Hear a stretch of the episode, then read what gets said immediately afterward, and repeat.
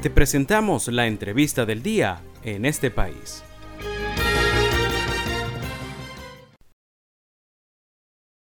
Ya tengo al hilo telefónico a nuestra primera invitada del día de hoy. Se trata de María Laura Chan, es periodista independiente, impulsora de la Red de Periodistas Venezolanas y coordinadora de periodistas de la Red de Mujeres Constructoras de Paz. Desde este país te saluda José Cheo Noguera. Muy buenas tardes, María Laura. Gracias por atendernos. Hola, buenas tardes. Gracias a usted por la invitación. Encantado de tenerte acá en el programa. Un trabajo interesante, un estudio reciente realizado por IPIS Venezuela y la Red de Mujeres Constructoras de Paz eh, ha arrojado algunos resultados interesantes. Quizás, y lo tenemos como titular para la entrevista de hoy, eh, solo 45% de las mujeres jóvenes piensa votar en las presidenciales según la encuesta realizada. A ver, cuéntanos un poco la, metodología, la ficha técnica de este trabajo eh, y ya hablaremos de estos hallazgos. Vale, bueno, eh, la red de mujeres constructoras de paz está compuesta por periodistas y activistas de distintos estados del país y uno de los trabajos que hacemos es una encuesta. En este año encuestamos a 1.112 mujeres eh, sobre diferentes temas, salud sexual y reproductiva, violencia de género, educación, participación política comunitaria y migración. Em, el, titular del que hablaba tiene que ver con justo con el área eh, de participación política em, y vemos que también hay una afectación diferenciada en el resto de, los temas. El, el, informe, no sé si lo mencionaste previamente, pero se llama Las más jóvenes, las más vulneradas, y bueno, cuenta este impacto diferenciado de la crisis venezolana en las mujeres específicamente entre 18 y 24 años y esta, este, esta, esta edad, o sea, las mujeres de esta edad, eh, encontramos que tienen distintas eh, em, situaciones que las marcan y que las vulneran de una manera distinta. Bueno, es un poco lo que va a mostrar cada, cada resultado en cada, cada tópico que, hemos tratado a lo largo del reporte. interesante, ¿no? Y es un grupo etario bastante joven. A ver, ¿no, ¿no profundizaron un poco más? ¿Se quedaron solo con el resultado o hay alguna causa en específica por, por lo cual eh, se llegó a estas cifras? Sí, el, nosotros ah, cuando entrevistamos, encuestamos a las mujeres, realmente tenemos en cuenta a todas las mujeres sin importar su edad.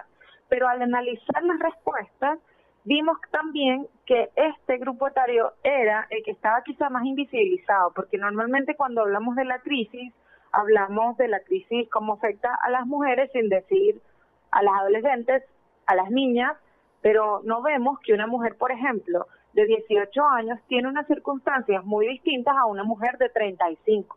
En el caso más, yo digo que es como que el más revelador, tiene que ver con la salud sexual y reproductiva, entendiendo que Venezuela hoy ocupa el puesto número uno en América Latina con embarazo adolescente, que no hay políticas públicas para la promoción de educación sexual, que no hay acceso a anticonceptivos y que tampoco hay eh, un sistema de salud que priorice eh, la salud sexual y reproductiva. Pero, ¿qué significa un embarazo no deseado para una niña o una joven de 18 años en comparación con una mujer de 35 que que quizá ya tienen no solo más experiencia en la vida, sino una situación económica y, una situación, digamos, de experiencia mucho mayor, ¿no? Entonces, como que ese impacto de un embarazo, eh, debido a todas estas causas que mencionaba anteriormente, en estas jóvenes es aún mayor y lo que nos hemos dado cuenta es que en todos los puntos las jóvenes tienen unos riesgos diferenciados. Por ejemplo, te cuento otro otro punto importante en el tema de violencia de género. Nos dimos cuenta que en los casos de femicidios, las mujeres de entre esa edad tenían más riesgo a ser víctimas de femicidio. Es decir, hay más mujeres de entre 18 y 24 años asesinadas por ser mujeres que el resto de las edades. Y eso nos muestra también que no está habiendo políticas públicas, ni programas, ni proyectos que se enfoquen en la población eh, juvenil. Claro, claro. Bueno, estamos conversando con la periodista María Laura Chan, ella es periodista independiente, coordinadora de periodistas de la red de mujeres constructoras de paz.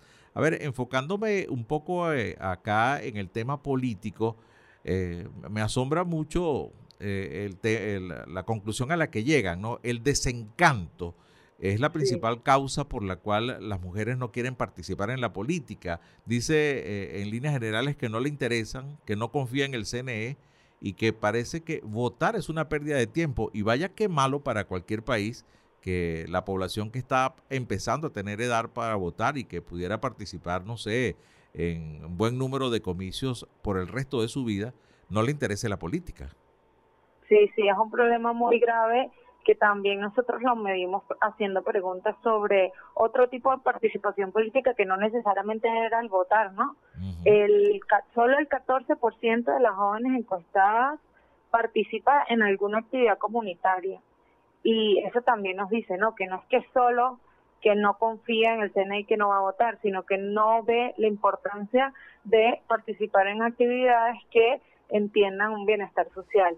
Pero la respuesta que nosotros vemos es que esta generación, recuerda, ha crecido en un mismo sistema político y quizá no han visto o no han tenido como ejemplo líderes que les impulsen a sentirse atraídos por la política, ¿no? El, las cifras realmente son muy desalentadoras. El total de encuestadas, por ejemplo, eh, un 51% de las jóvenes de, de entre 18 y 24 años consideran importantes participar en actividades democráticas. Es decir, el 49%, casi la mitad, le parece que más o menos o que no.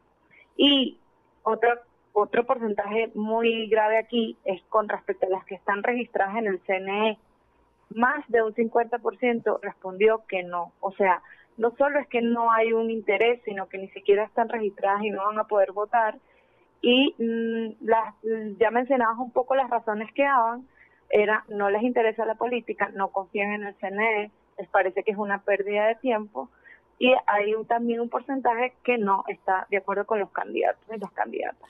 Eh, es muy desalentador y hemos visto también que hay mucha movilización de, de, intentar hacer em, que el voto joven aparezca, pero también nos hemos dado cuenta que estas movilizaciones no tienen en cuenta, por ejemplo, que las líderes políticas eh, mujeres que están por lo menos ahora participando para la, mm, la primaria tampoco tienen un mayor espacio y no todas necesariamente tienen una perspectiva eh, incluyente para con las mujeres y la diversidad. Entonces, es un panorama muy, muy hostil que a través de redes como la que represento, la red de, red de mujeres constructoras de paz, intentamos cambiar, pero bueno, es un reto muy grande.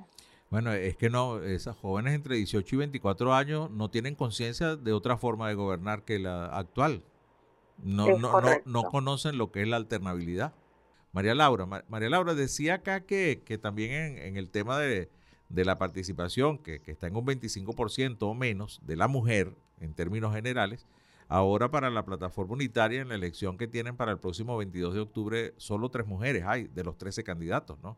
Entonces también es un reflejo en un grupo etario que no está entre los 18 y los 24, por cierto, pero, pero también eh, eso es la participación femenina, ¿no? Sí, justo en la presentación del informe contamos con María Albert Barrios, que bueno, fue ella fue em, congresista y también em, está, digamos, muy en tema político, y ella denuncia que la forma de organizar la política en Venezuela sigue siendo muy machista, muy sexista y muy centrada en el poder masculino y el poder de los hombres.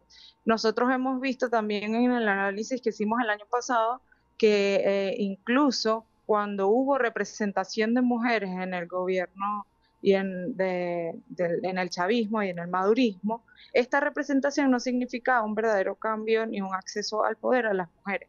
Entonces es una materia pendiente que este tipo de informes y también el trabajo que hacemos activistas por las mujeres eh, hay que alertar, ¿no?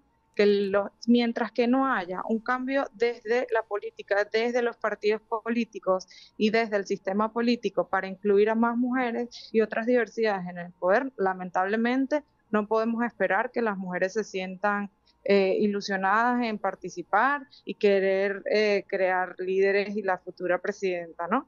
Claro. ¿En qué plataformas puede conseguirse este informe, María Laura?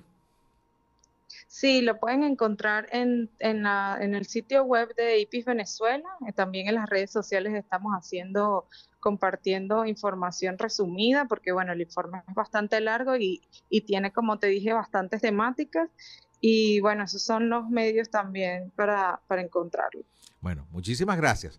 Hemos tenido este contacto con la periodista María Laura Chan, impulsora de la red de periodistas venezolanas y coordinadora de periodistas de la red de mujeres constructoras de paz. Que tengas una feliz tarde, María Laura, muy amable. Gracias a ustedes.